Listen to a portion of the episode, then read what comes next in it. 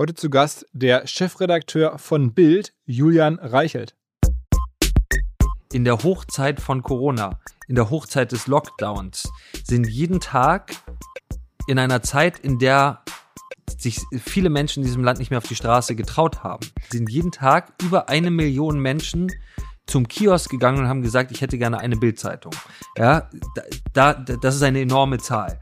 Da, dazu kommen eine halbe Million zahlende Digital-User. Aber ähm, das bleibt weit hinter dem zurück, was ich sozusagen als die Gruppe sehe, die bei uns hier zu Hause hat.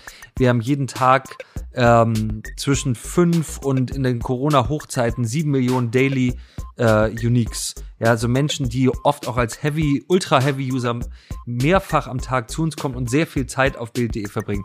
Also ich würde mal sagen, äh, so eine Zahl von rund zehn Millionen Menschen in Deutschland würde ich als ähm, ja die die, die, den engsten Zirkel äh, be, be, beschreiben und das ist ein verdammt großer engster Zirkel. Herzlich willkommen beim OMR Podcast mit Philipp Westermeier. Der Podcast ist entstanden im Axel Springer Hauptquartier in Berlin und da natürlich im Büro von Julian Reichelt. Und das Büro muss man sich so vorstellen: ein großer Raum, in der Mitte ein langer Tisch und auf dem Tisch liegt jede Menge Zeug. Also von natürlich Laptops bis hin zu Post und alle Art von Krempel. Man meint da sogar irgendwelche vertraulichen Unterlagen rumliegen zu sehen. Jedenfalls sitzt dann Julian an dem Tisch und schreibt da selber, nutzt den Tisch als Schreibtisch und empfängt seine Gäste. In der Ecke des Raums steht irgendwo ein Feldbett.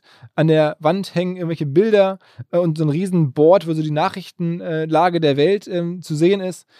Ähm, dann kommen in diesen Raum halt an normalen Tagen wohl scheinbar Leute rein. Ich habe das an den Tag, an dem ich da erlebt, wie Herr Nawalny, Herr Steinmeier, Herr Lindner. Und am Ende des Tages nimmt man nochmal einen kleinen Podcast auf. Also alles ganz imposant. Und trotzdem haben vorab schon einige Kolleginnen und Kollegen zu mir gesagt, hier intern, boah, wollen wir das wirklich machen? Podcast mit Julian Reichel, das gibt nachher bestimmt auch Ärger.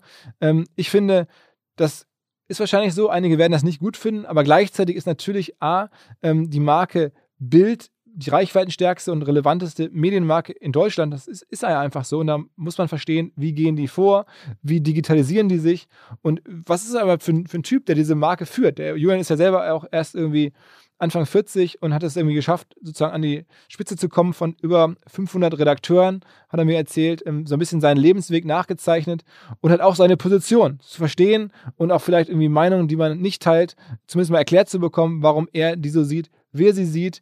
Ich fand, das war insgesamt ein Gespräch, aus dem man einiges mitnehmen kann an Verständnis der digitalen Welt, aber natürlich auch der Welt als solcher. Und am Ende habe ich auch versucht rauszubekommen, äh, wie immer, was man verdient, wenn man sozusagen die Bild macht und wie das so ist. In dem Sinne direkt rein ins Gespräch mit Julian Reichelt. Was? Moin Julian. Hallo, schön, dass ihr da seid. Sag mal, was ist gerade deine größte Baustelle, wenn man so Bildchefredakteur ist und auch für die kaufmännischen Themen auch noch zumindest mitverantwortlich ist? Ähm, was machst du gerade so? Die größte Baustelle bei Bild ist eigentlich seit Jahren, eigentlich seit ich das mache, Transformation. Äh, die Transformation von einer Printmarke zu einer Digitalmarke mit einer immer noch überragend starken Zeitung, ähm, die uns, glaube ich, sehr gut gelungen ist. Und derzeit die Transformation von einer digitalen Marke, die immer noch sehr stark ausgerichtet ist auf Foto und Text, hin zu einer Video, Live-Video, Bewegtbild-Marke, bei der hunderte von Reportern in ganz Deutschland alles, was in diesem Land passieren, passiert, ähm, in bewegten Bildern festhalten. Wie viele Reporter oder wie viele Journalisten, Redakteure arbeiten aktuell für euch? Rund 500. 500. Und du würdest sagen, führst davon wie viel direkt? Ähm, rund 500. also heißt, Nein, es kommt einem manchmal äh, so vor, wenn man Journalismus mit Leidenschaft macht. Was ich auf jeden Fall sagen kann, ist, dass ich zu nahezu allen Reportern bei Bild ähm, auch aus meiner eigenen Zeit als Reporter, glaube ich, einen sehr engen Draht habe. Und ich glaube, in wichtigen Situationen, das versuche ich zumindest immer ansprechbar zu sein bei wichtigen Geschichten. Ähm, aber natürlich direktes 5 von 500 Reportern genau, ist, ist, äh, ist unmöglich. Großes Interesse für das, was 500 Reporter jeden Tag machen, das auf jeden Fall. Und ich versuche das wirklich so komplett, wie es irgendwie äh, geht, zu überblicken. Aber ich würde mal sagen, dass zum äh, engen Führungskreis von Bild 30, 35, 40 Leute, mit denen ich sozusagen nahezu täglichen ständigen Kontakt habe. Weil die Kolleginnen und Kollegen von Instafo, also der Jobplattform für den Tech- und Sales-Bereich, von der ich hier schon häufiger berichtet habe, mittlerweile bei uns doch groß engagiert sind hier im Podcast. Ihr hört immer wieder hoffentlich von Instafo. Deswegen habe ich die Kollegen vor kurzem mal selber persönlich kennengelernt und war wirklich sehr angetan. Sie haben mir dazu erzählt, es gibt eine neue Finanzierungsrunde in die Firma. 10 Millionen werden da investiert. Das ganze Thema wird also immer relevanter. Daher nochmal hier mit Nachdruck der Hinweis. Wer Menschen sucht im Bereich Tech und Sales, denkt an Instafo. Die haben da scheinbar wirklich eine neue magische Soße gefunden, wo sie über ihre Plattform ein automatisiertes Matchmaking zwischen Arbeitnehmer und Arbeitgeber ermöglichen. Und das ist im direkten Marktvergleich dreimal effektiver, was die Quote von Bewerbung zu Einstellung angeht. Hilft natürlich auch, dass sie bereits über 100.000 passende Talentprofile auf der Plattform haben und dass man sehr, sehr schnell ins Gespräch kommt. Innerhalb von 48 Stunden bewerben sich die ersten Talente bei den Arbeitgebern oder man kann sogar als Arbeitgeber einer vorselektierten Gruppe an Talenten aktiv eine Nachricht schicken oder sie zum Chatten einladen, um sich noch schneller kennenzulernen und zu prüfen, könnte das passen. Also nicht nur ich und die Geldgeber offensichtlich glauben an Instafo, sondern auch mittlerweile über 1800 Firmen, darunter O2, RTL, HelloFresh, MyPoster, viele, viele weitere. Instafo ist auf OMR Reviews bestbewertet 4,8 Sterne in der Kategorie Recruiting Plattform. Firmen, die nun Instafo ausprobieren möchten, sehr gerne. Ihr spart außerdem 500 Euro auf die erste Besetzung, wenn ihr euch anmeldet über Instafo mit Doppel-F, instafo.com slash OMR. Zurück zum Podcast. Wann kommt ein Thema auf deinen Tisch? Also gerade im Nachrichtenbereich. Wenn irgendwas, also ab welcher Sensations-, Neuigkeit, Nachrichtenwertgröße kommt irgendwas, was du entscheiden musst? Ähm, wir haben da sehr, inzwischen sehr dynamische Prozesse, die ja äh, logischerweise nicht mehr nur einer Deadline, Andruck gerecht werden müssen, sondern dem ständigen 24-7 News Cycle. Und da ist es äh, sozusagen die Verantwortung der jeweiligen äh, Ressortverantwortlichen. Also Nachrichten ist bei uns ein Ressort Show, Unterhaltung, Sport, Politik, äh, Ratgeber, Medizin. Ähm, ähm, mir oder äh, meinen Stellvertretern im, im Verlauf des Tages, in einem laufenden Prozess, uns ständig darüber zu informieren, was es an wichtigen Geschichten gibt. Und äh, das ist vor allem die Einschätzung, auf die ich erstmal vertraue. Und dazu gibt es dann noch diverse Tools, äh, unser eigenes Angebot, unser, unsere eigene Newslage, in der ich jederzeit sehen kann, was es an Themen gibt. Ähm, äh, Slack, wo ich jederzeit sehen kann, was gerade bei uns intern zu einzelnen Themen oder äh, für Plattformen, für die Homepage gerade wichtig ist und thema äh, besprochen, thematisiert wird. Das ist so eine Kombination aus, aus Menschen und äh, Tools und natürlich auch äh, externen äh, Newsfeeds, wie was weiß ich, zum Beispiel Twitter. Aber wenn, also es gibt keine so eine Schwelle. Ich habe den Artikel über dich im, im Guardian gelesen. Da war dann so irgendwie, Fabian Piech ist gestorben und dann kommt es direkt auf deinen Tisch. Dann kommen sie und, und, und wissen, das ist jetzt dramatisch Ja. oder groß. Das ist das, was wir News Judgment nennen. Das ist das, das ist der Kern von allem. Ja, beurteilen, äh, was ist wichtig, was ist relevant, was ist groß, was bewegt Menschen. Das ist das, worauf Bild, äh, um es mal mit diesem Wort zu beschreiben, optimiert. Ja, und was, was sozusagen der, der Kern unserer täglichen Arbeit ist, aus dieser gigantischen Newsflow, den es gibt, herauszufinden, was ist für uns von Bedeutung und wichtig. Und das kann manchmal sehr leicht zu erkennen sein, ja, weil es eben Dinge sind, die auf, auf den ersten Blick für jedermann nachvollziehbar überragend wichtig sind. Äh, das können aber auch durchaus Dinge sein, in denen man, in denen unsere Leute erkennen, dass da drin großes emotionales Potenzial steckt. Das können zehn Zeilenmeldungen in Lokalzeitungen sein. Ja, das kann ein Tweet sein. Äh, das können, da- das ist eigentlich, glaube ich, unsere große Kunst, aus diesem globalen Newsflow herauszufiltern, was ist für das, für das Leben unserer Leser, User, Zuschauer besonders relevant, was betrifft sie besonders, was emotionalisiert sie besonders, was ist in diesem Land gerade besonders relevant und das dann auf die verschiedenen Plattformen zu bringen. jetzt mal hart gesagt, ist das nicht eigentlich anachronistisch und heutzutage leben wir in so einem Zeitalter von algorithmischen Medien, wo eigentlich normalerweise eine, eine Medienplattform einen Algorithmus unter der Haube hat, der das automatisch und viel besser und viel industrieller erkennen kann, als das jetzt irgendwelche Menschen jemals können? Ähm, nein. Äh, Ich glaube nicht, dass Menschen das, äh, äh, äh, ich glaube nicht, dass äh, Algorithmen das besser können. Ähm, Ich glaube, dass der Erfolg von Bild uns da ähm, auf allen Plattformen seit Jahren recht gibt. Und es ist eine ganz bewusste Entscheidung, die markenrelevanten Entscheidungen. Äh, was ist wichtig? Was ist groß? Was steht da drüber?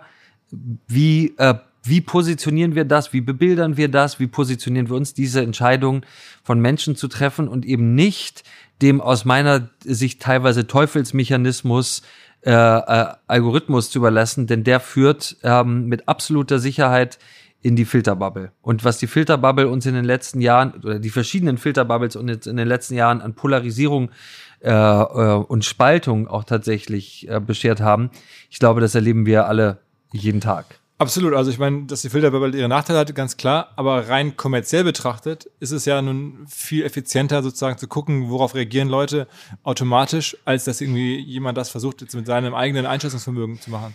Kommerzielle oder auf äh, ähm, Kommerz getrimmte Effizienz äh, führt weg von dem Markenversprechen von Bild, dass Menschen, die den ganzen Tag darüber nachdenken, mit sehr vielen anderen Menschen, mit Reportern auf der Straße, was ist in diesem Land wichtig, mir sagen, was in diesem Land wichtig ist. Das ist das mal auf überraschende Weise.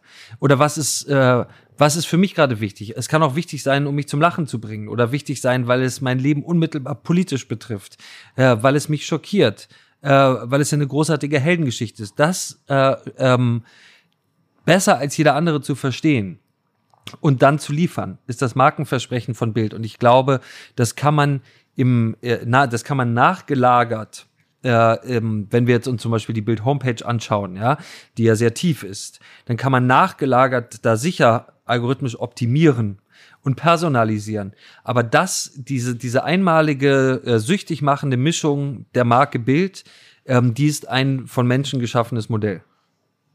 Fühlst du dich manchmal so als einer der letzten Mohikaner, der noch diesen Kampf gegen diese großen Medienplattformen als eigenständige große Medienmarke ähm, überhaupt kämpfen kann, weil alles andere ja doch schon sehr klein geworden ist und mittlerweile sehr viele Tausende von Creatoren auf TikTok und Instagram und sonst wo ja am Ende den klassischen Medien Relevanz und Reichweite abnehmen. Der letzte Mohikaner klingt so hoffnungslos. Ich sehe das ähm, äh, deutlich optimistischer und euphorischer und ähm, inspirierter. Äh, wir sind mit der Marke Bild der größte, äh, das, das, das größte Lagerfeuer, äh, was es in der deutschen Medienlandschaft immer noch gibt, was äh, emotionale, bewegende Stories angeht. Nicht nur News, sondern auch Stories. Muss man denn in den letzten Jahren mehr sozusagen provozieren, auch äh, mehr radikalisieren, um mit den Plattformen mithalten zu können? Also weil da sieht man das ja auch, dass das passiert. Nein, ich glaube, das Gegenteil äh, ist, ist der Weg, den wir, den wir gehen müssen und auch konsequent gehen. Äh, das Radikalisieren im Sinne der Filterbubble auf eine ähm, auf einen Punkt, auf ein Sentiment, auf ein Gefühl, auf eine Emotion, auf eine Meinung, auf eine Ansicht zuschneiden, kann einem, beschert einem Spikes, ganz klar, aber das ist, aber, aber die Spikes gehen dann halt auch wieder, äh, haben dann ja auch die andere Seite und gehen dann wieder nach unten. Was Menschen äh, ein mediales Zuhause gibt, ist das abzudecken, was Menschen ausmacht. Und ich glaube, ähm, Menschen sind eben ambivalent. Menschen sind nicht klare Kante. Menschen sind manchmal schizophren in ihren Ansichten. Äh, nehmen wir die Flüchtlingskrise. Ja, Menschen äh, äh haben bis heute das Bedürfnis äh, zu helfen glücklicherweise. Und Kriegsflüchtlingen, Menschen aus ärmeren Ländern eine neue Heimat, eine neue Chance zu geben.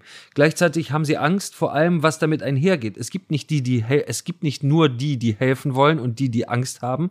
Es, es, es ist ganz viel ähm, Ambivalenz in Menschen vereint und ähm, diese Ambivalenz äh, äh, drückt bisher toi toi toi, ich glaube auch davon sind wir weit entfernt, äh, drückt kein Algorithmus aus. Die Ambivalenz des Menschen verstehen Menschen und sie umzusetzen und auszudrücken in einer Medienmarke wie Bild, glaube ich, und Menschen damit so ein mediales Zuhause zu geben, ist nichts, was radikalisiert, sondern etwas, was deradikalisiert. Ein Zuhause deradikalisiert.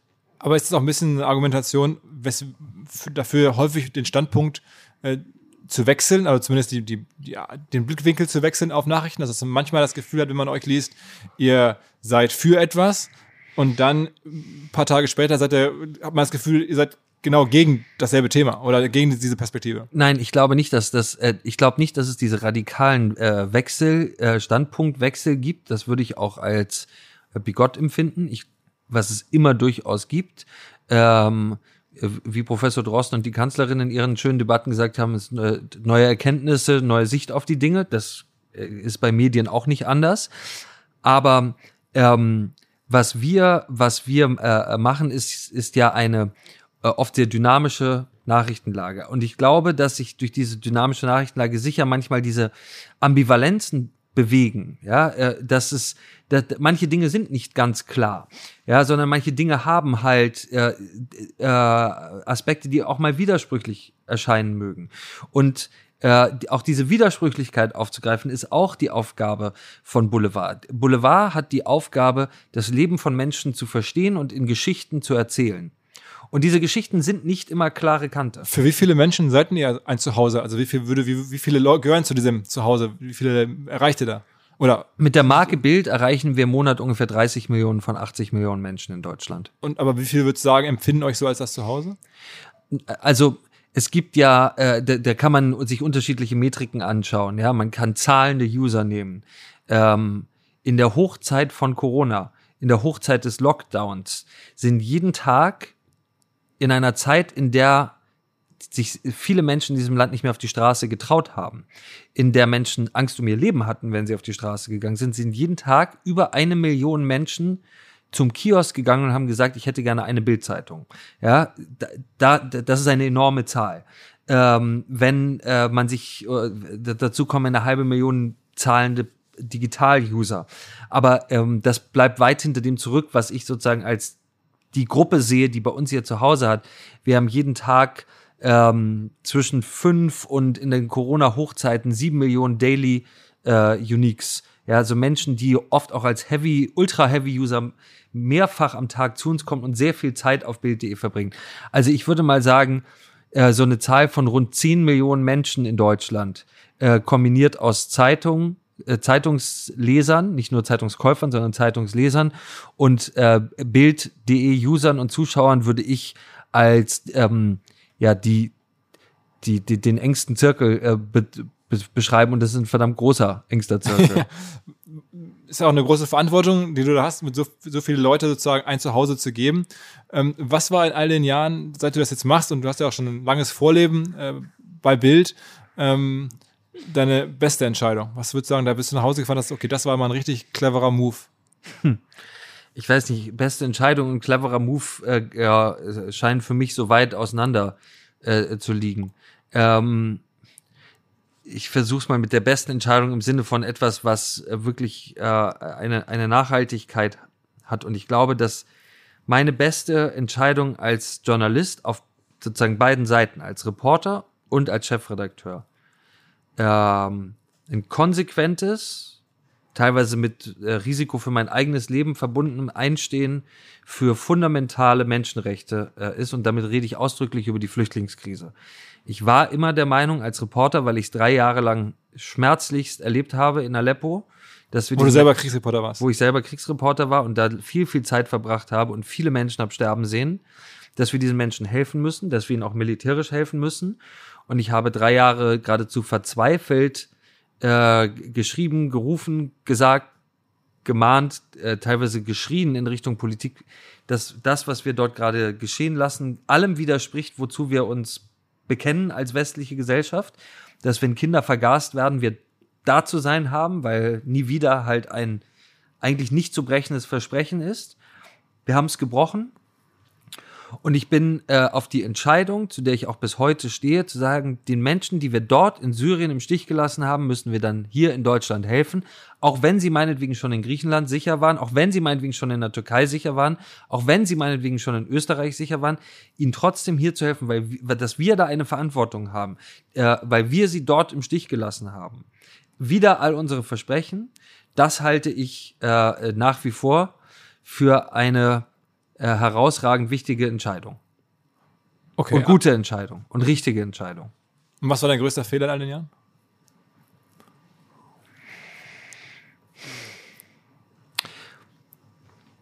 Ich würde, ich glaube tatsächlich, und da bin ich äh, dankbar für, dass es keinen Fehler gibt in den letzten Jahren und ich hoffe, äh, dass das und, und hoffe da auch auf die äh, Kollegen und Freunde, die mich jeden Tag begleiten und beraten, ähm, auf deren Unterstützung, dass es, dass es keinen Fehler gibt von dem Ausmaß und der Dimension, die diese Entscheidung für die, äh, für, für diese Werte hatte, die wir da in der, oder die ich auch persönlich für mich in der Flüchtlingskrise äh, getroffen habe. Äh, natürlich gab es ähm, Fehler äh, in der Zeitung, Fehler, die ich mir auch ganz persönlich äh, äh, ankreiden lassen muss. Ähm, die Titanic-Geschichte ist vermutlich die äh, prominenteste und ähm, bekannteste davon. Äh, und ähm, da ging es am Ende nur um ein einziges Wort in der Seite, äh, in der Zeile auf Seite 1, äh, das sozusagen die Geschichte wirklich zu einem Fehler gemacht hat, aber das ist halt auch dann ganz klar mein Fehler. Ja, und das, und das, das ist das äh, Soling-Thema, was jetzt gerade so heiß ist, wo, ne, als ich Leuten erzählt habe, ich fahre jetzt hier hin, ich treffe den Julian zum Podcast, da kam das natürlich sofort, okay, krass. Ähm, das ist, glaube ich, bei ganz vielen Leuten jetzt in den letzten Wochen hängen geblieben, aber das äh, ist bei dir nicht in, dieser, in diesem Ranking so quasi mit drin. Ähm, etwas differenzierter, also bei der äh, Soling-Geschichte. Wo ihr aus der WhatsApp-Chat von so einem jungen Ganz genau, so. äh, wo wir aus einem äh, WhatsApp-Chat zitiert haben, ähm, was uns später vorgeworfen äh, worden ist. Äh, da sind mit Sicherheit Fehler geschehen. Es gehört für mich auch und für, äh, und für die Fehler, die dort geschehen sind, bin allein ich verantwortlich, niemand sonst. Das, das alles, was bei Bild passiert, so, the buck stops here, ja, das ist, das geht immer auf mich.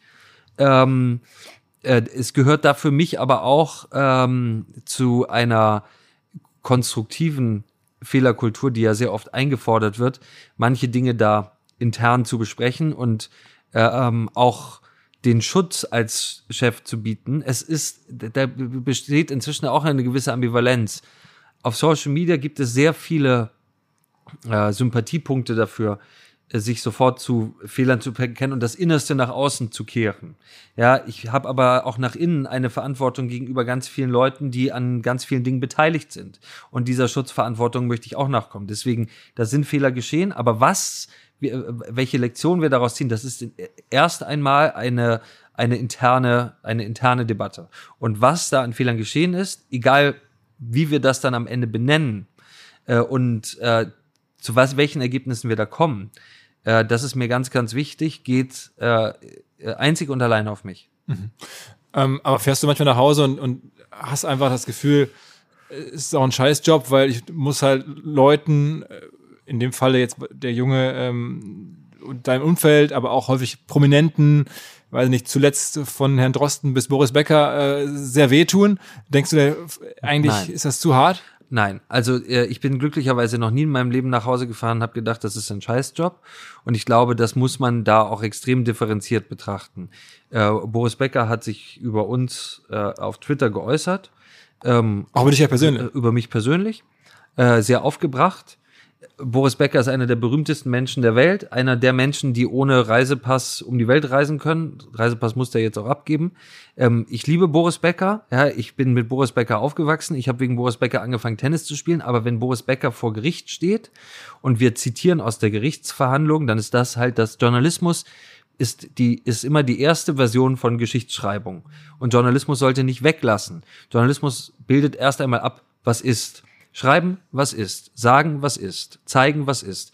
Und dazu stehe ich voll und ganz und ich ähm, habe äh, eigentlich äh, kein äh, äh, enges oder intensives Verhältnis zu Boris Becker, aber bisher eigentlich ein gutes. Ich hoffe, das wird wieder dahin zurückkehren.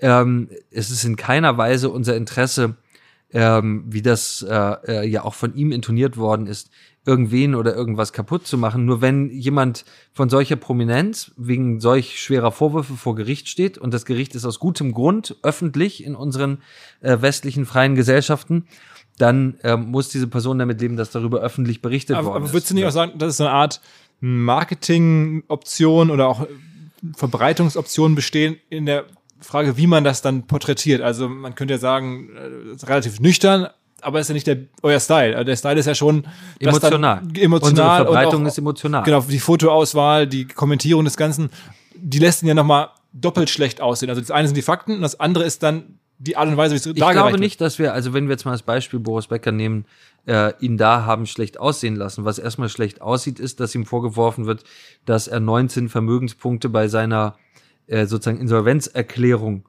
äh, nicht angegeben hat. Das sieht erstmal nicht gut aus. Und darüber haben wir berichtet. Äh, und ähm, kommentiert haben wir das extrem äh, liebevoll, kann man fast sagen, mit äh, einem Kollegen, der Boris Becker über viele Jahrzehnte begleitet hat. Und Boris Becker genießt unsere tiefe, tiefe Sympathie. Nur wir können, ich glaube, wenn Medien anfangen, aus Sympathie oder Antipathie Dinge wegzulassen oder hinzuzufügen, dann werden sie zu Erziehungsinstrumenten. Und Erziehung ähm, ist nicht unser Auftrag, auch wenn äh, viele Journalisten das inzwischen so sehen.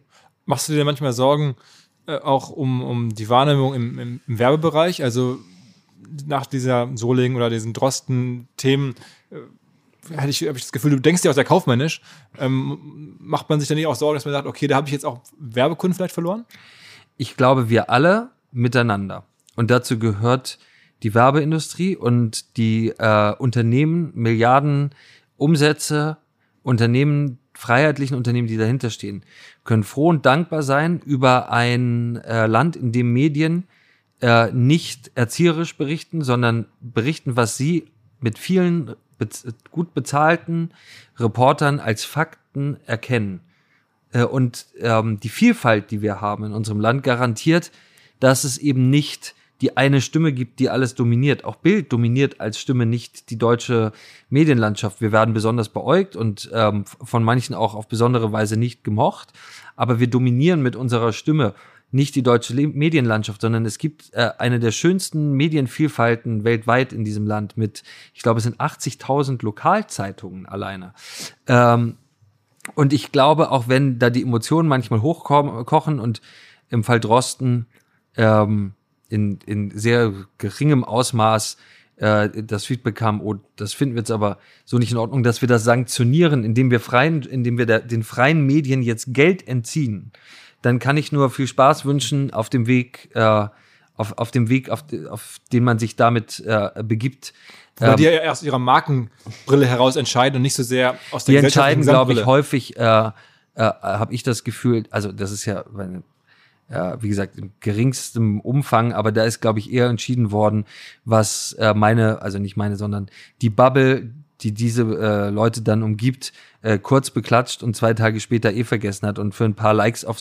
Ich würde dazu raten, nicht für ein paar Likes in der Social Media Bubble ähm, äh, freien Journalismus zu sanktionieren. Und klar, also das ist, dein, das ist deine Perspektive, das ist klar, aber, aber ja, gleichzeitig das ist meine auch, Perspektive. Die, auch die Sorge haben, dass es trotzdem passiert und dass Brands einfach sagen, unabhängig von allen politischen Meinungen, ich habe Sorge, meine Marke nimmt Schaden, ich muss da weg. Ja. Ich habe tiefes Vertrauen äh, äh, darauf, dass, und ich spreche ja auch mit sehr vielen Unternehmen, ja, und Vertretern von Unternehmen, dass Unternehmen absolut bereit sind, Dinge auszuhalten, mit denen sie jetzt auch nicht immer übereinstimmen müssen, deutlich häufiger übereinstimmen, als äh, man jetzt auf Twitter meinen sollte, nicht immer übereinstimmen müssen, bereit sind, das auszuhalten, weil sie zutiefst daran glauben, dass das das bestmögliche Gesellschaftsmodell ist und nicht versuchen, sich durch äh, äh, Verteilung von, ähm, von Anzeigengeldern nach ihrem persönlichen Geschmack eine Medienlandschaft zu schaffen, die ihren Ansichten entspricht. Also das, also die, die, die Makrosicht darauf ist mir vollkommen klar. Ich, ich habe frage mich nur, wie du diese Binnensicht wahrnimmst. Könntest du aus dem Kopf sagen, wie viel Millionen Anzeigenumsatz Bild macht im Jahr? Könnte ich aus dem Kopf heraus sagen, ja. Aber würdest du nicht? Nein. Aber es sind schon, es sind schon wahrscheinlich schon äh, über 100 Millionen. Ähm, das ist, äh, es ist eine Menge. Und wir bezahlen, äh, und das ist zum Glück eine Menge, weil wir bezahlen davon hunderte von Journalisten und schicken sie um die ganze Welt und schaffen ein Produkt, was, glaube ich, für unsere Gesellschaft eine überragende Bedeutung hat. Und die Zeitung oder das, das, die Medienmarke Die Medienmarke Bild hat für diese Gesellschaft eine überragende Bedeutung, weil äh, die meisten Menschen in diesem Land nicht auf Twitter sind und nicht in äh, den inzwischen auch Bubbles ähm, von urbanen Eliten leben, sondern sich wünschen, dass das, was, in, was sie in ihrem Leben jeden Tag sehen, dass das, was ihnen Freude bereitet und Sorgen macht, eine Stimme hat und ausgedrückt wird. Besonders das, auch das, was ihnen Sorgen macht. Das ist ja auch der, der Grund, wenn man so ein bisschen äh, über dich liest und den Kurs, den du mit der, der Medienmarke fährst, dass du auch sagst, hey, wir müssen das auch ein bisschen, sagen wir mal, im Rahmen, äh, im gewissen Rahmen, aber sagen wir mal, rechter positionieren. Das ist ja schon, kann man das so zusammenfassen oder ist das zu krass formuliert? Nein. Äh, also erstens äh, halte ich äh, gar nichts mehr von dieser links-rechts, politischen Links-Rechts-Aufteilung. Ich glaube, dafür ist die politische Landschaft deutlich zu äh, diffus geworden und zu äh, fluide, um, um sie einfach so nach Lagern äh, aufzuteilen. Ich äh, hab, bin durchaus der Überzeugung, dass wir, ähm, dass wir äh, verstehen müssen und das vielleicht eine Zeit lang äh, uns da nicht genug Mühe gegeben haben, verstehen müssen, was Menschen in ihrem Alltag bewegt.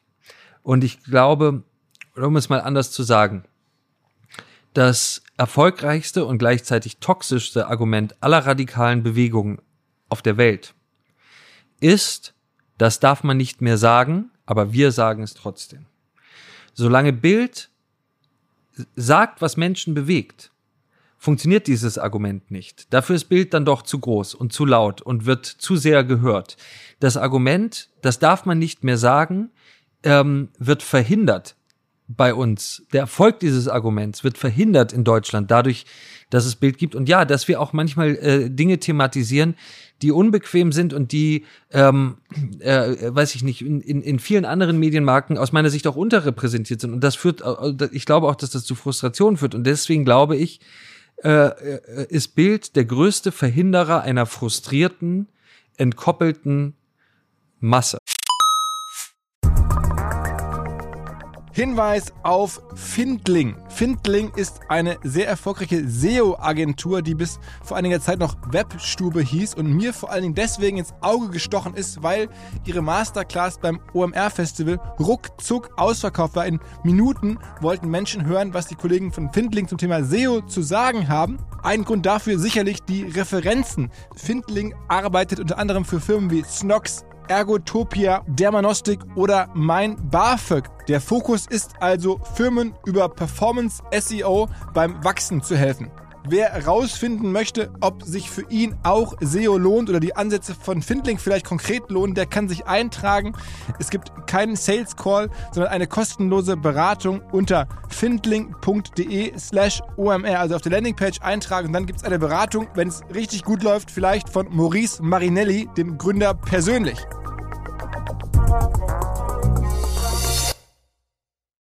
Zurück zum Podcast.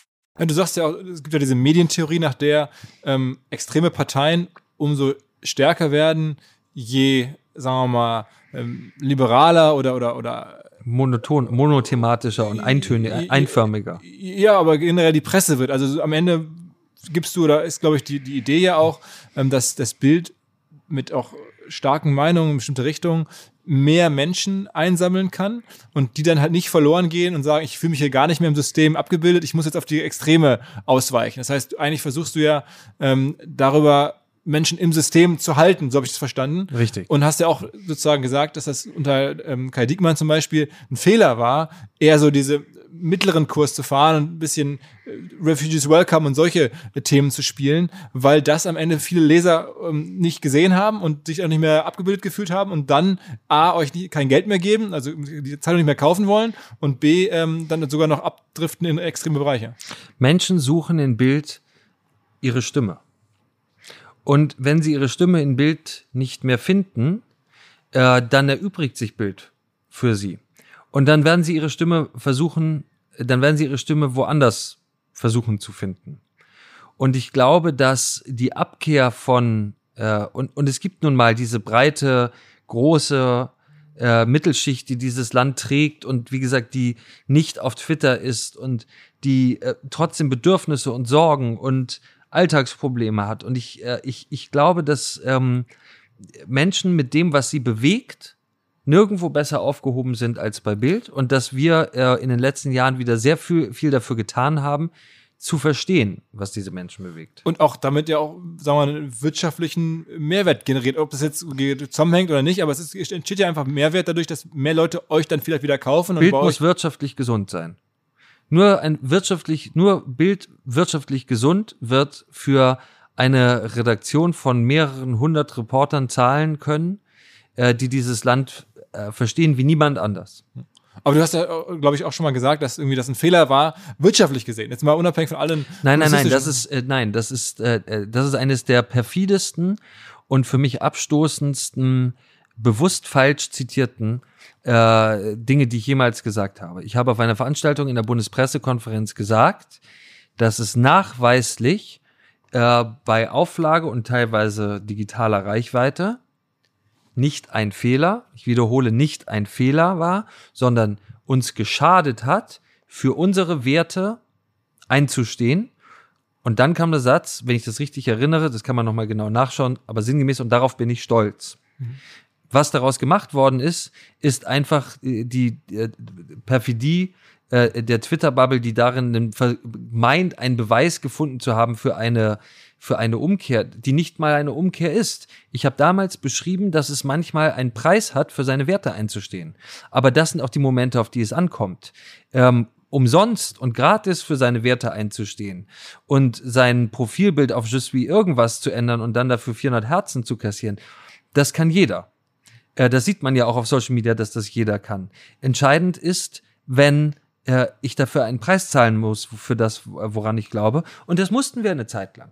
Das hast, mussten wir eine Zeit lang. Hast du, hast du manchmal, sagen wir mal, selber Angst, weil dich ja auch sehr viele Leute in der Twitter-Bubble kann man das nachlesen, aber auch darüber hinaus, nehme ich mal an, ist es ja spürbar. Ähm, oder das, was du machst, oder die, wie du die Welt siehst und wie du die Zeitung führst oder die Marke führst, weil die es nicht teilen und auch es richtig scheiße finden und machst dir manchmal Sorgen oder, oder keine Ahnung, wirst du da bewacht oder so?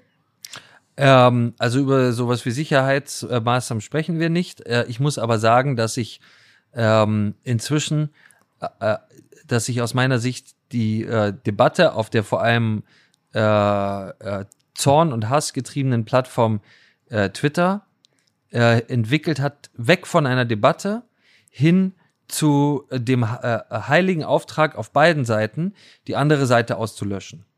Wirtschaftlich, gesellschaftlich, politisch und leider teilweise auch physisch.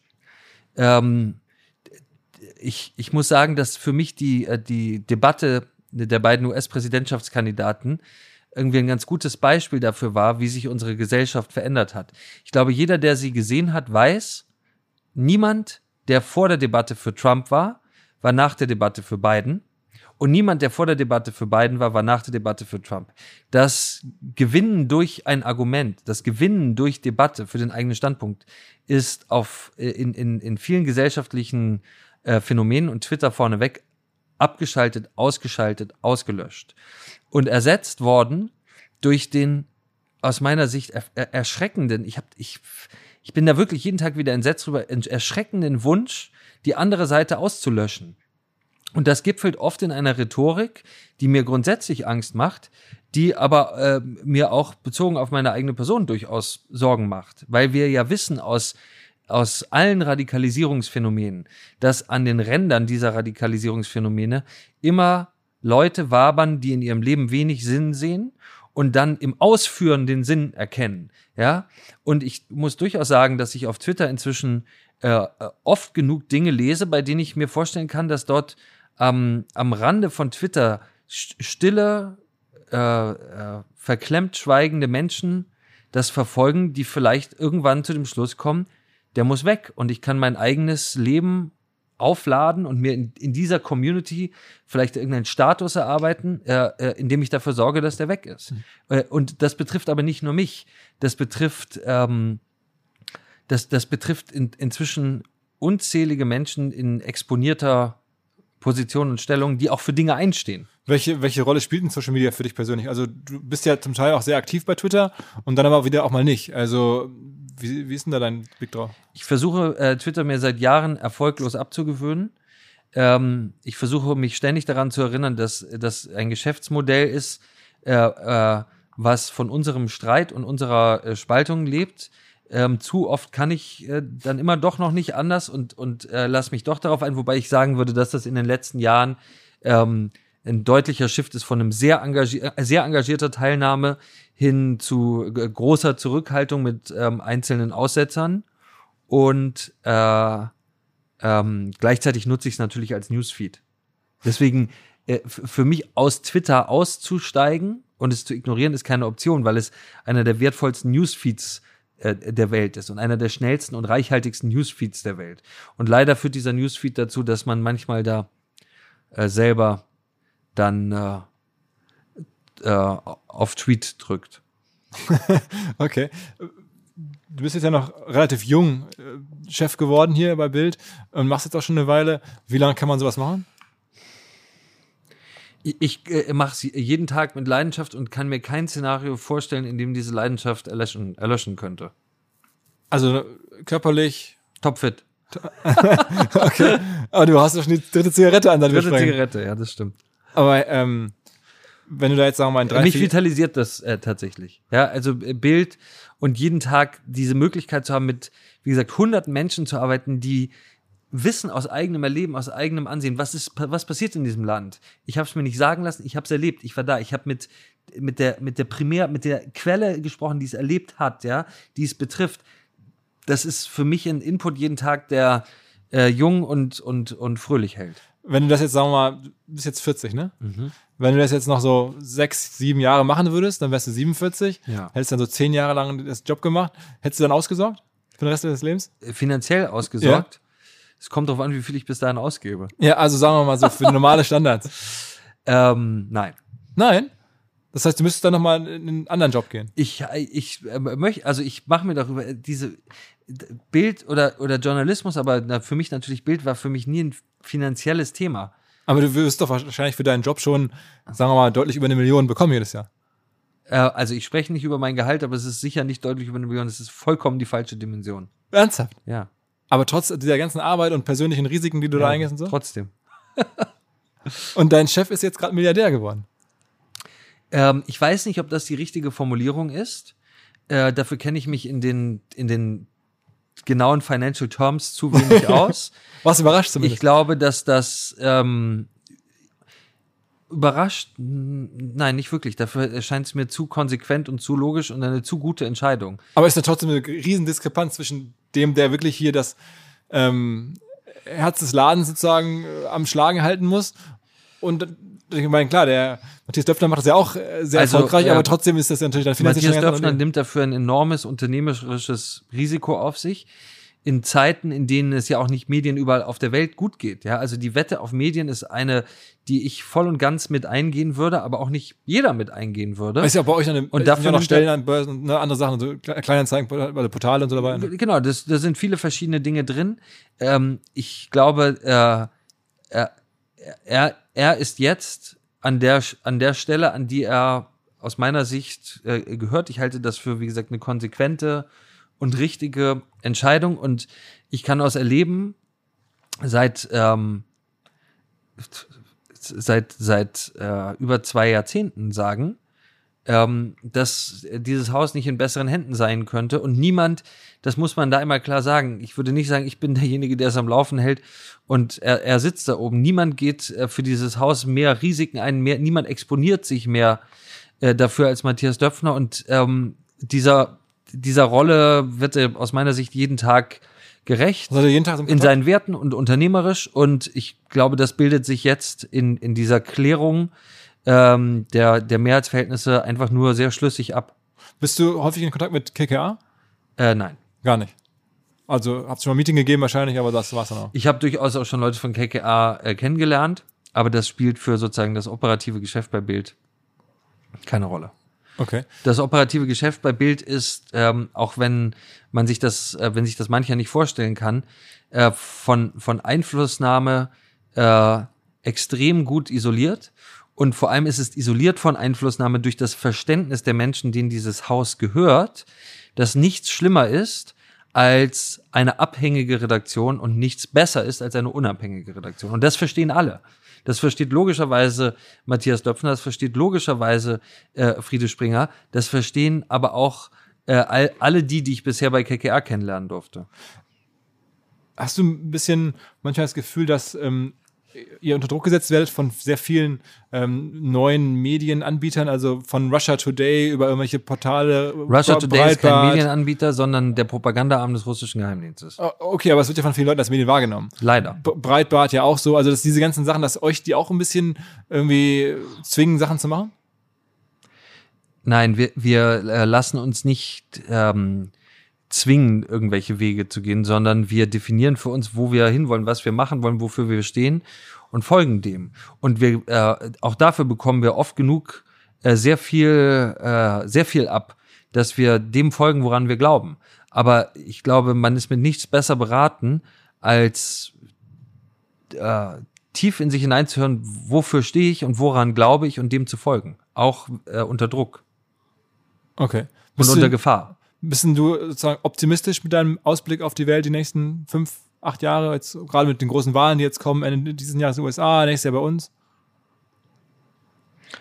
Also, ich bin ein extrem optimistischer Mensch. Ähm, ich würde sagen, ich bin tendenziell weniger optimistisch, wenn ich äh, mir einfach anschaue, was so, was, was in den letzten zwei Jahren an so, so auf der Welt an politischen Phänomenen geschehen ist. Natürlich, wenn man sich Corona anschaut, deprimiert einen das eher, als dass es einen im Optimismus oder mich in meinem Optimismus bestärkt. Aber grundsätzlich habe ich in, in vielen deutlich schlimmeren Situationen erlebt, als dass man mal mit der regierenden Partei oder dem regierenden US-Präsidenten oder womit auch immer nicht übereinstimmt. Ähm, äh, ich habe auch Schlimmeres in meinem Leben erlebt als Corona und ich habe immer erlebt, dass Menschen daraus wieder gestärkt hervorgehen. Ja, also so banal das klingt, ich habe äh, äh, in meinem Leben eigentlich immer mit meinen eigenen Augen das Gute triumphieren sehen. Du meinst vor allem deine Jahre als Kriegsreporter, wo du ja, ja, das sind ja die Jahre, die dich von einem normalen Journalisten unterscheiden. Also ich ja. meine, das ist ja auch das, was du häufig nutzt oder was auch irgendwie dir keiner nehmen kann. In der Argumentation ist das ja immer eine, eine, starke Waffe zu sagen, im Gegensatz zu euch allen war ich schon mal da und hab's erlebt. Das ist, das ist ja schon auch ein Argument, das irgendwie unbezwingbar ist eigentlich. Ich würde es nicht als Waffe bezeichnen, aber äh, ich glaube, vorzuleben, was man erwartet, ähm, ist mir ein sehr wichtiges Prinzip. Glaubst du, dass es ähm, in den letzten Jahren im Journalismus eine starke, im deutschen Journalismus vor allem eine starke ähm, Häufung von von eher, sagen wir mal, linksbürgerlichen, Links-Tendenzen äh, in den Chefredaktionen und auch generell in den Journalismus gab und dass das früher anders ich war? Ich weiß nicht, ob das, man neigt ja immer, äh, äh, selbst wenn man so jung ist wie wir, zu sagen, dass früher alles besser war. Ich weiß nicht, ob das wirklich stimmt, aber ich glaube, dass sozusagen der erzieherische Ansatz in den Medien, ja, ähm, dass der stark zugenommen hat. Und das empfinde ich als besorgniserregend. Und äh, das ist ja vielleicht auch eine Lehre aus dem aus der Relotius-Affäre beim Spiegel, dass man mit frei erfundenen Geschichten durchkommt, wenn sie dem äh, gewünschten Narrativ entsprechen. Und das ist aus meiner Sicht die größte Gefahr, die es für, freie, für freien Journalismus gibt, weil Menschen spüren das und Menschen werden sich davon abwenden. Was würdest du dir wünschen, was Ende nächsten Jahres hier bei unseren Wahlen rauskommt?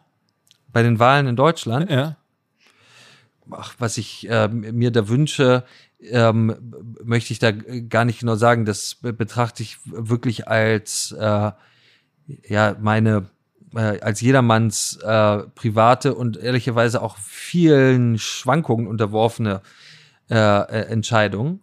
Äh, ich hoffe, äh, dass ähm, wir die bemerkenswerte Stabilität, die wir in den letzten Jahrzehnten in diesem Land hatten, auch nach der nächsten Wahl sehen werden. Bin da aber sehr optimistisch, dass das so kommen wird. Das heißt irgendwie, die CDU bleibt dabei?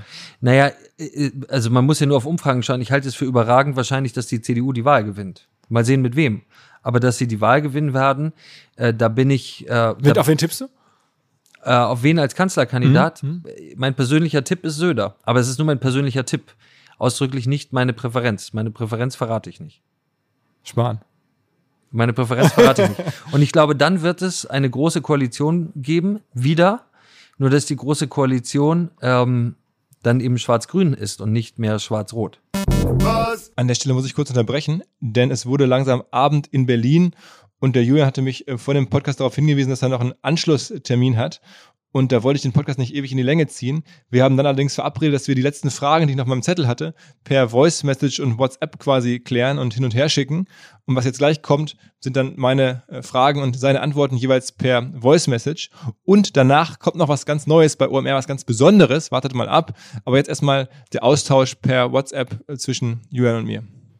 Du hast gesagt, dass dich äh, eine Sache am Journalismus und an vielen Redaktionen heute stört, und zwar, dass es häufig zu belehrend ist und dass es nicht einfach eine objektive Beschreibung ist, sondern dass da irgendwie Meinungen mit transportiert werden oder eigene Ansichten. Ähm, ist das irgendwie mit dem Blick auf das Thema Klima nicht vielleicht sogar ähm, unvermeidlich? Ist dieses Thema nicht so ähm, ungewöhnlich und so neu und so herausragend, ähm, und auch für viele Leute so schwer zu greifen und auch zu akzeptieren und auch die Konsequenzen fürs eigene Leben, Einschränkungen möglicherweise, dass man da doch vielleicht so einen Ansatz braucht, Oder glaubst du, das muss behandelt werden wie jedes andere Thema auch? Ich habe das Gefühl, wenn man so guckt, der Stern hat vor kurzem den äh, Friday for Future ähm, Leuten äh, das, die Chance gegeben, das ganze Heft zu gestalten. Ähm, vielleicht ist das Thema doch etwas anders gelagert, auch weil es für uns als ähm, ja, ganze Gesellschaft und, und Welt am Ende so eine überragende Bedeutung hat, also der Klimawandel. Oder siehst du das als ein Thema wie jedes andere? Nein, der Klimawandel ist sicher nicht ein Thema wie jedes andere. Es ist ein gewaltiges und überragend großes Thema, das äh, mit Corona genau eine Sache gemeinsam hat. Es betrifft die ganze Welt. Und genau wie bei Corona bin ich auch beim Klimawandel der Meinung, dass es da eben nicht die Aufgabe von Journalisten ist, sich einem großen gemeinsamen, vermeintlich, möglicherweise, wahrscheinlich, wie auch immer, hehren Ziel zu unterwerfen äh, und erzieherisch und belehrend zu berichten, sondern das zu berichten, was wir als die bestmögliche Version der Fakten erkennen und was äh, ja auch teilweise unterschiedliche wissenschaftliche Ergebnisse sind. Und damit meine ich jetzt nicht wissenschaftliche Ergebnisse, die dem Phänomen Klimawandel widersprechen, aber innerhalb des Phänomens Klimawandel gibt es dann doch sehr viele verschiedene äh, äh, wissenschaftliche Ergebnisse, sehr viele verschiedene politische Herangehensweisen an dieses Phänomen, radikalere, weniger radikale. Und deswegen glaube ich unter gar keinen Umständen, dass wir uns da einer Aktivistenbewegung zum Beispiel unterwerfen sollten und deren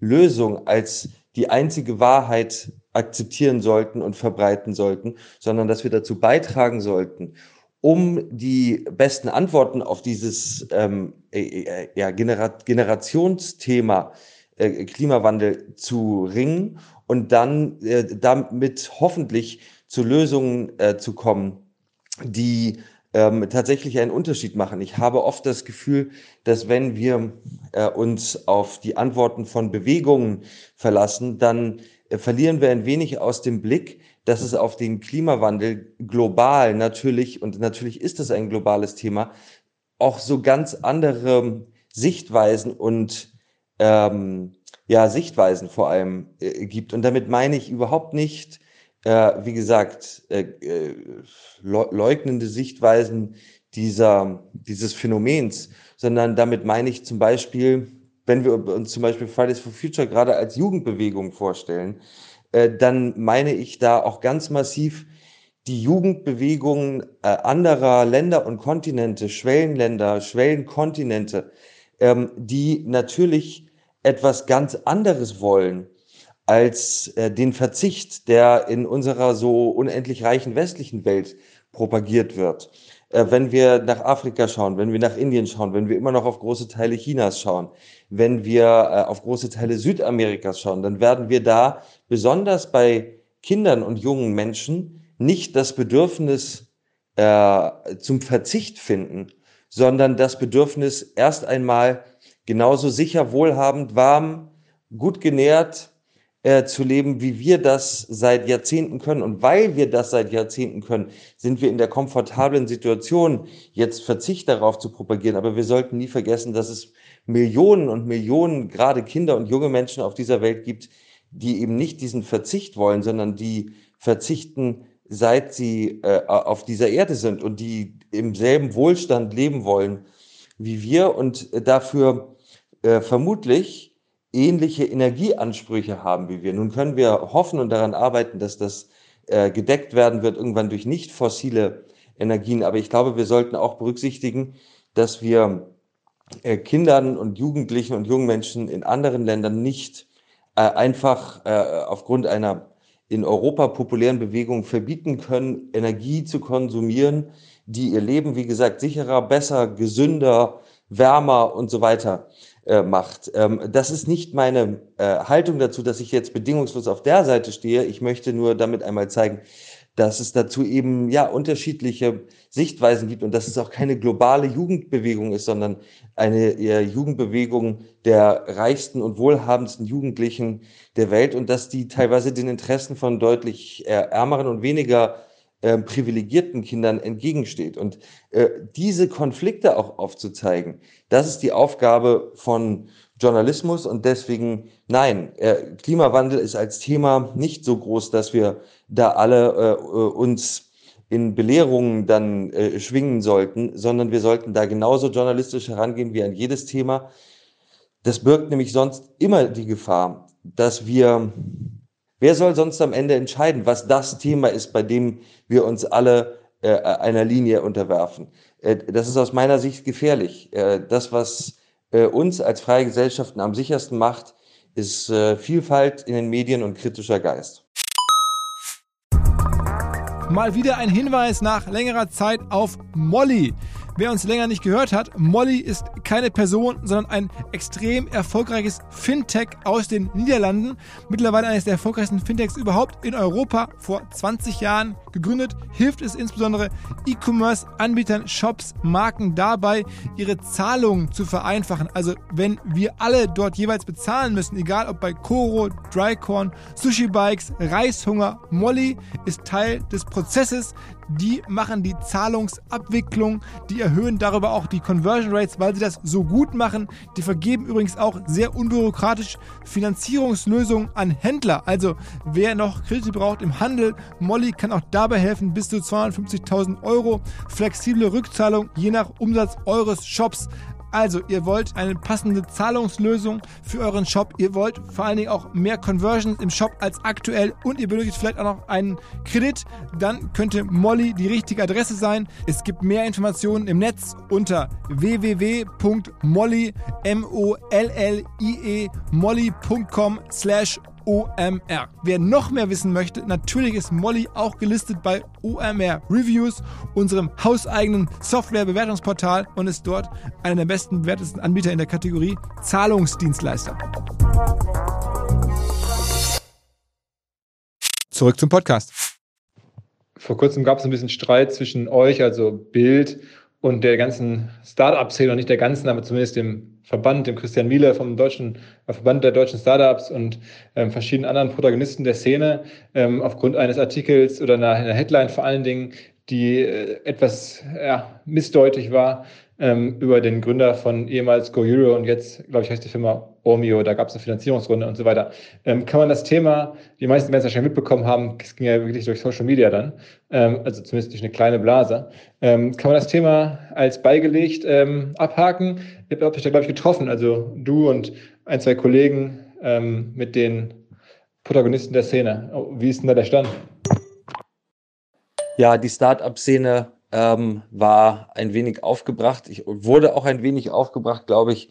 Das war eine Sache, die insgesamt nicht ähm, besonders glücklich äh, gelaufen ist. Allerdings auf unserer Seite muss ich äh, bis heute sagen, wenn äh, ein äh, Mitarbeiter äh, indischer Herkunft aus Stolz darüber, dass ein Mensch indischer Herkunft in Berlin Erfolg hat, Geld sammelt, eine solche Überschrift wählt, finde ich das äh, vollkommen unproblematisch. Wenn es ein Finne oder ein Däne oder ein Italiener gewesen wäre, hätte es diese Aufregung, glaube ich, niemals gegeben. Und ich glaube, es sollte für uns alle auch Anlass sein, ein bisschen zu hinterfragen, warum ähm, das Wort Inder äh, bei manchen offenbar äh, Assoziationen von Rassismus auslöst. Ich äh, kann das in keiner Weise nachvollziehen und empfinde das auch nicht so. Ähm, nichtsdestotrotz haben wir, um die Wogen etwas äh, zu glätten, äh, einige äh, Vertreter der großartigen, sehr vielfältigen Berliner Startup- und Gründerszene zu uns in unseren wunderschönen Neubau eingeladen und dann viel Zeit auf der Dachterrasse verbracht und alles nochmal durchgesprochen. Allerdings off the record und äh, daran halte ich mich logischerweise auch. Aber ich glaube, das kann man abheften in der äh, in dem Ordner alles wieder gut. Wie kam es eigentlich, dass es eine Amazon-Doku über die Bild geben wird? Das äh, scheint mir ungewöhnlich. Ähm, Hat es bislang noch nicht gegeben. Wie haben die euch angesprochen oder wolltest du es unbedingt machen? Und war das eine Frage oder sagst du einfach, nee, die PR äh, müssen wir uns mitnehmen? Äh, sag mal kurz ein bisschen Hintergrund dazu. Die Amazon-Doku ist eine Idee, die schon mehrere Jahre alt ist. Äh, und zwar saß ich vor, ach, ich weiß nicht wie vielen Jahren, mit Oliver Berben zusammen und habe ihm ein bisschen aus unserem Redaktionsalltag erzählt. Und er sagte damals, dass das äh, eigentlich eine großartige Serie wäre.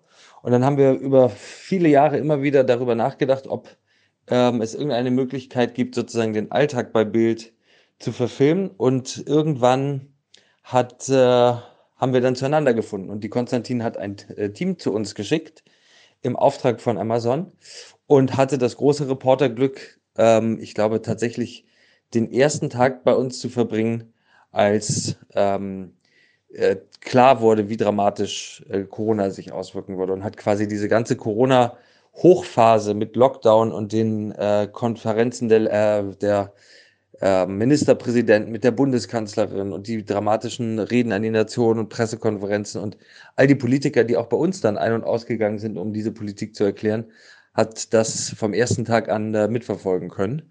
Und ich bin sehr gespannt auf das, äh, was dabei herauskommen wird.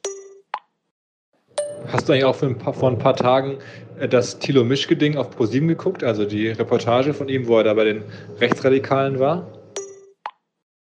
Die Reportage selber habe ich nicht gesehen, aber natürlich viel aus der Reportage und über die Reportage sowohl gesehen als auch gelesen, sodass ich äh, glaube, mir davon ein ziemlich umfängliches äh, Bild machen zu können. Und ähm, ich muss sagen, genau so muss Journalismus sein. Und es hat mich nochmal sehr darin bestätigt und bestärkt, das habe ich ja auch auf Twitter geschrieben, äh, dass wir bei Bild der AfD, anders als leider viel zu viele Medien in Deutschland, keine Fläche für äh, selbst inszenierende Interviews vor malerischer Wasserkulisse geben. Was?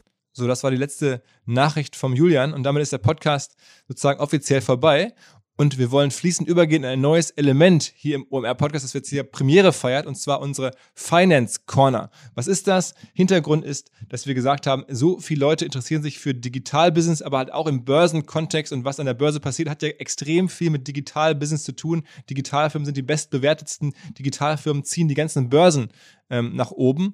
Und wir wollen da regelmäßig darüber sprechen, was an den ja, Aktienmärkten passiert und mit wem könnte man das besser tun als mit jemandem, der selber lange Jahre in diesem Metier tätig war, bei der besten Adresse wohl, die man da irgendwie haben kann. Goldman Sachs war er. Mittlerweile ist er selber Gründer eines der erfolgreichsten und ja, bekanntesten, bestgefundetsten ähm, Startups in dem Bereich, nämlich von Scalable Capital. Außerdem ist er ein großer Entertainer und er hat noch diesen unschlagbaren Vorteil. Er heißt Erik Pott zu weit, also Pott zu weit. Was könnte einen besser qualifizieren für einen Podcast als wiederkehrender Gast hier im OMR Podcast in der Finance Corner? Auf geht's. Die Finance Corner. Risikohinweis. Die Inhalte dienen ausschließlich der allgemeinen Information und sind zum einen ohne Gewähr und zum anderen keine Empfehlung zum Kauf oder Verkauf bestimmter Finanzinstrumente. Es handelt sich hier nicht um Anlageberatung.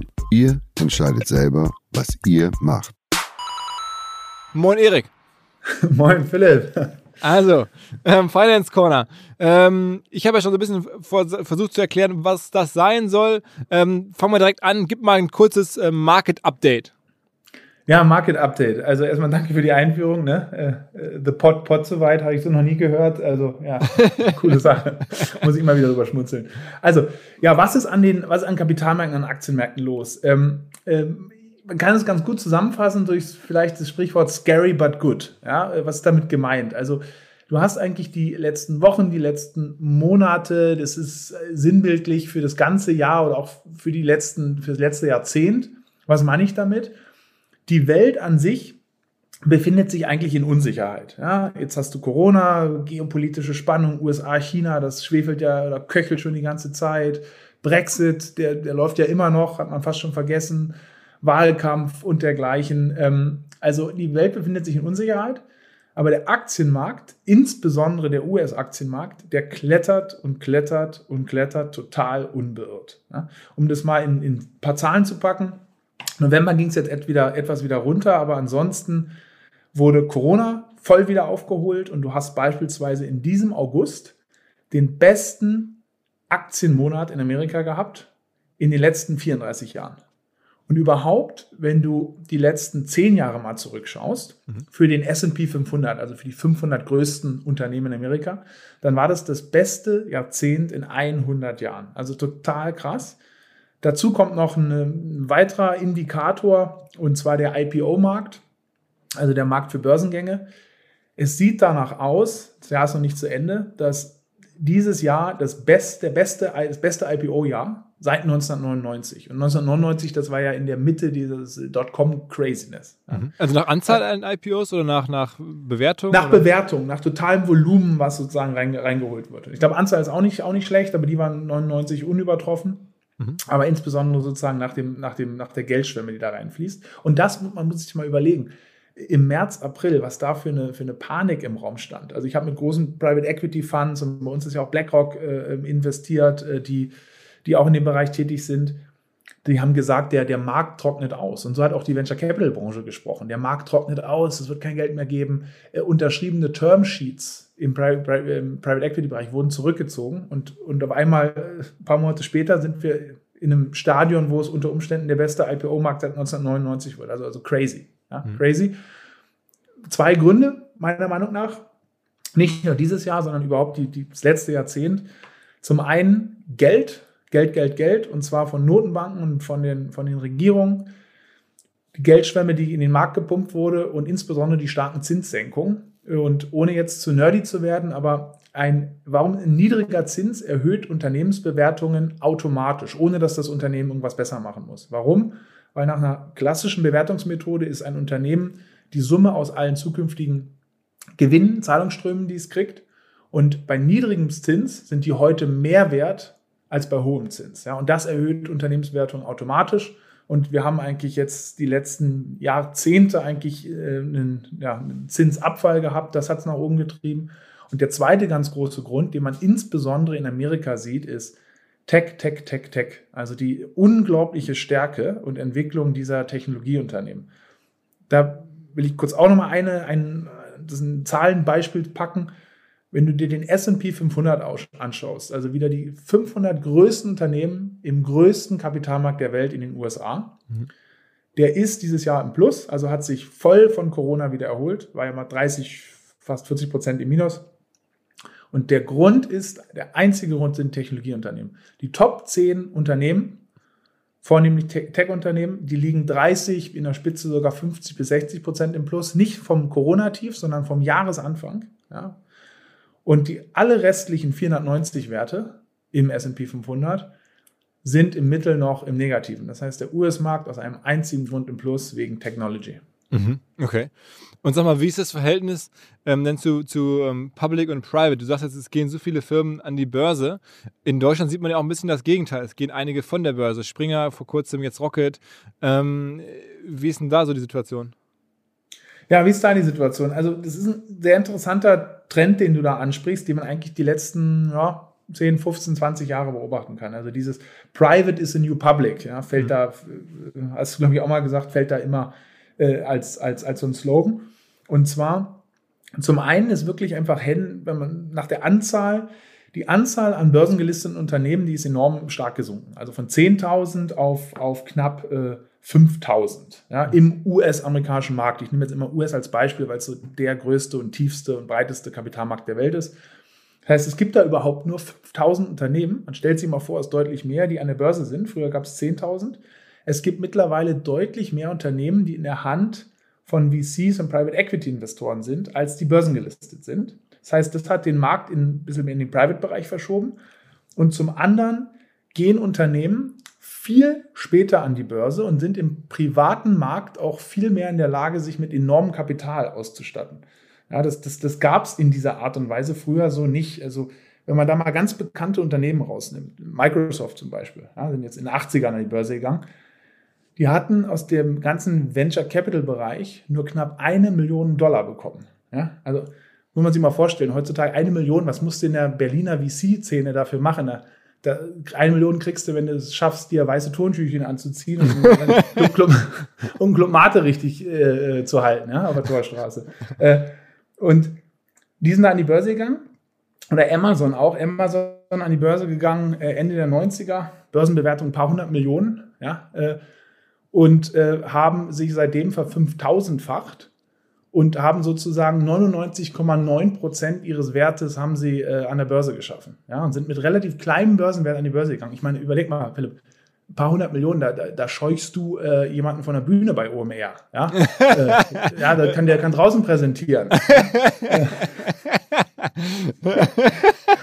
fast, ja, fast, fast, fast. Fast, also, nee, aber es zeigt dann, also wir müssen, wir müssen nicht ins Lächerliche ziehen, aber es zeigt schon die krasse Tendenz. Du kannst dort heutzutage dich mit Milliarden ausstatten wie es Unternehmen wie Airbnb, wie Uber, wie Lyft, wie Weber, ja, Weber jetzt vielleicht falsches Beispiel, gemacht haben und kannst sehr, sehr lange im Private-Bereich bleiben.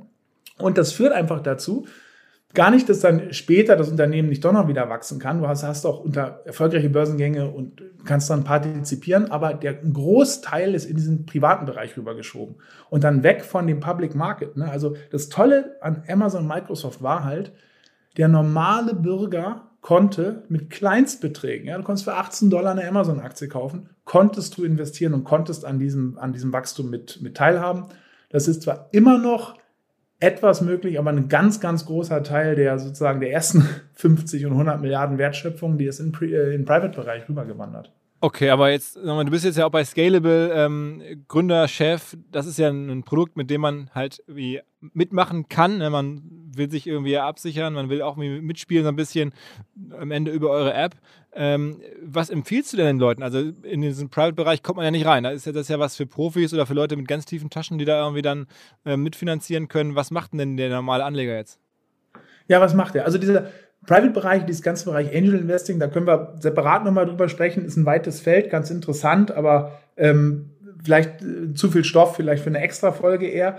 Was wir den Leuten empfehlen, und das, das ist die beste Empfehlung, würde ich sagen, für 90 Prozent der normalen äh, Menschen, äh, Normalsterblichen, ist, packt 80 bis 90 Prozent eures liquiden Kapitals, also was man sozusagen frei zur Verfügung hat, was jetzt nicht in einer Immobilie oder sonst wo steckt, packt das in ETFs. ETFs sind die beste Möglichkeit, die beste und die günstigste Möglichkeit an den Kapitalmarkt, an den Aktienmarkt. Man kann auch Anleihen ein bisschen und Rohstoffe und Immobilien auch noch mit ETFs beimischen, aber es ist die beste Möglichkeit, Vermögensaufbau zu betreiben, die günstigste. Da gibt es ein paar Verfahren, das zu machen. Entweder man macht es selber bei einem Broker, also bei uns, um jetzt mal ein bisschen Schleichwerbung zu machen, ja. äh, äh kannst du, wie gesagt, ähm, das kostenlos machen, kostenlose ETF-Sparpläne. Wir sind, haben 1300 ETFs zur Verfügung. Das ist die größte Auswahl, um kostenlosen ETF-Depot aufzubauen. Und das ist meiner Meinung nach das, das Beste. Warum? A, ich bin ein großer ETF-Fan. B, man muss sich nicht um die ganzen Einzeltitel kümmern.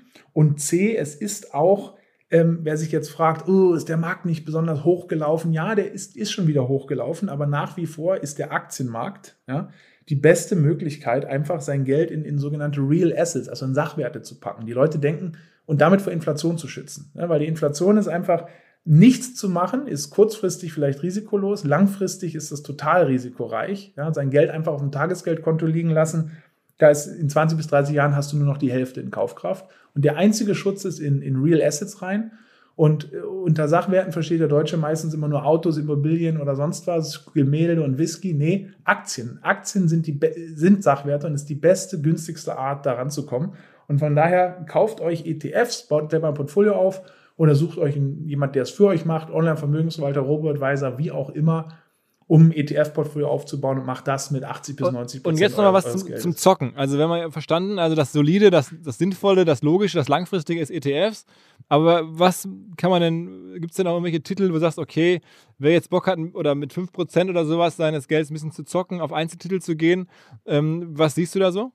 Oder was du, du brauchst, du, was ich merke, du, brauchst, du brauchst den, den, die Kursverdoppler. Ja, ne? genau, die Kursverdoppler. Die Potsdam als Kursraketen. Oder ähm, wir hatten in, der, in meiner alten Investmentbanker-Zeit, ja, da gab es immer noch die Ten-Bagger, also Baggen von einen Sacken. Ja, das ist da, wo, wo, du zehnfach dein Geld wieder kriegst. Ja. Genau, was ist der, was ist der heiße Ten-Bagger aktuell? Also, Ten-Bagger. Wer, wer Ten-Bagger zu dir sagt, der will dich betrügen, von daher ähm, in, in die Geld, in, in, Hände, Füße in die Hand und weglaufen, oder wie man sagt. Nein, aber wenn wer eher was Spezielles will, ich mache keine Anlageberatung, aber dennoch, ähm, wer sagt, Mensch, gib mal, vielleicht ist irgendwo eine Im Imbalance aktuell, der kann sich Folgendes mal anschauen, und zwar sogenannte Value-Aktien. Also Value, ohne mit den Details zu nerven, ist eine bestimmte Anlagemethodik, die Warren Buffett schon seit Jahrzehnten verfolgt. Äh, grundsätzlich kaufst du da einfach gute, große, in Anführungsstrichen ein bisschen langweilige Unternehmen, die unterbewertet sind. Ja, in den USA wäre das ein AT&T, ein Pfizer, hier hierzulande eher so ein Siemens Bayer, sowas. Und die haben die letzten Jahre eigentlich schon sehr gelitten, sind stark zurückgeblieben und sind dieses Jahr nochmal weiter zurückgefallen gegenüber dem normalen Markt und gerade gegenüber den Tech-Werten. Also ich habe ja gesagt, der S&P 500, der ist schon wieder im Plus, ein paar Prozentpunkte.